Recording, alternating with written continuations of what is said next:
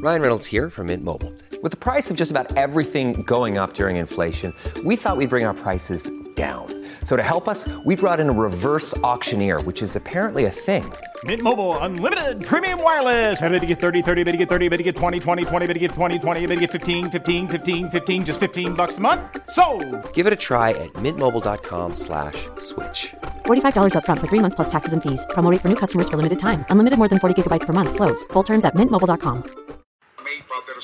Abordó el vuelo 401 de la Eastern Airlines aquella mañana de junio en 1974. Su natural nerviosismo estaba matizado por la placentera expectativa de que en menos de dos horas se encontraría con su esposo en Miami. Ya en su asiento, aguardó, hojeando una revista, a que se iniciara el vuelo. Fue cuando la voz del capitán anunció que este ya iba a comenzar, que May alzó la vista para mirar a su alrededor, notando que el asiento a su lado había sido ocupado por un hombre de mediana edad, vistiendo, por cierto, el uniforme de capitán de esa misma línea aérea. Ni imaginaba siquiera que se trataba de un fantasma.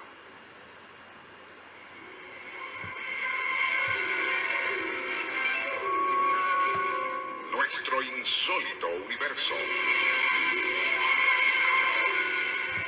Cinco minutos recorriendo nuestro mundo sorprendente.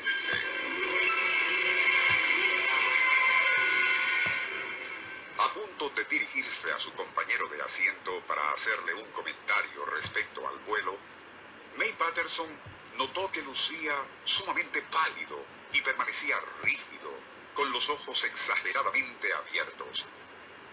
Justo en aquellos instantes, la aeromoza demostraba el procedimiento de colocarse el chaleco salvavidas. Pero aún así, May se atrevió a interrumpir para decirle que la persona a su lado parecía estar muy mal.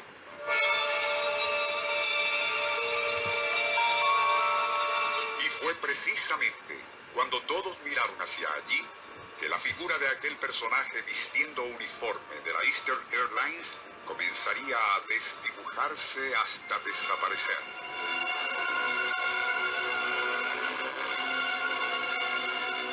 Aquello era imposible, absurdo e incluso hasta risible, y sin duda atribuible a una alucinación colectiva de no haber sido por dos factores.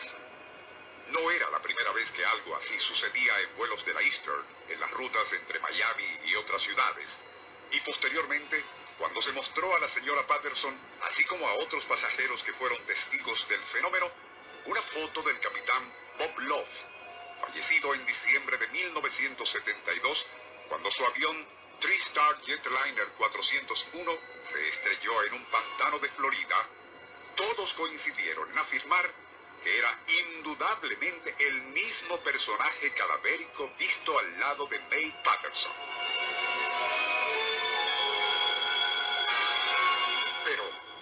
Alma en pena viajando en jet de pasajeros. Todo el mundo sabe que no existen fantasmas, y menos en esta época esclarecida. Sin embargo, han sido tantos y variados los testimonios y raciocinios para explicar lo que, a decir verdad, suena tan descabellado, que algo, quizás el poder de sugestión, está obrando en este caso. Factores que contribuyen a ello está el rumor de que, habiéndose recuperado gran parte de la estructura de aquella aeronave siniestrada, muchas de sus piezas, una vez revisadas, fueron reutilizadas en otros aviones de Eastern. Según esa antilógica que opera en estos casos, algo de la esencia ectoplásmica del piloto capitán Bob Love o ingeniero de vuelo Don Repo permanecería adherida a dichas piezas, permitiendo la fugaz pero visible materialización de ambos bajo ciertas circunstancias.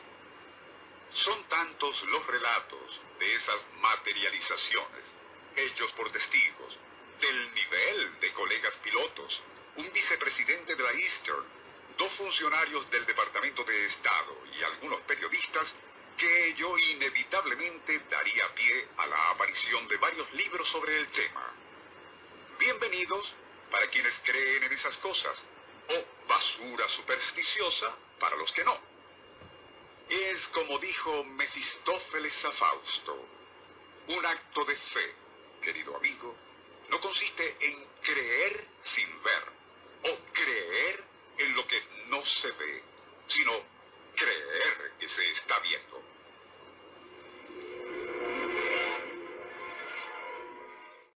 Año 1956.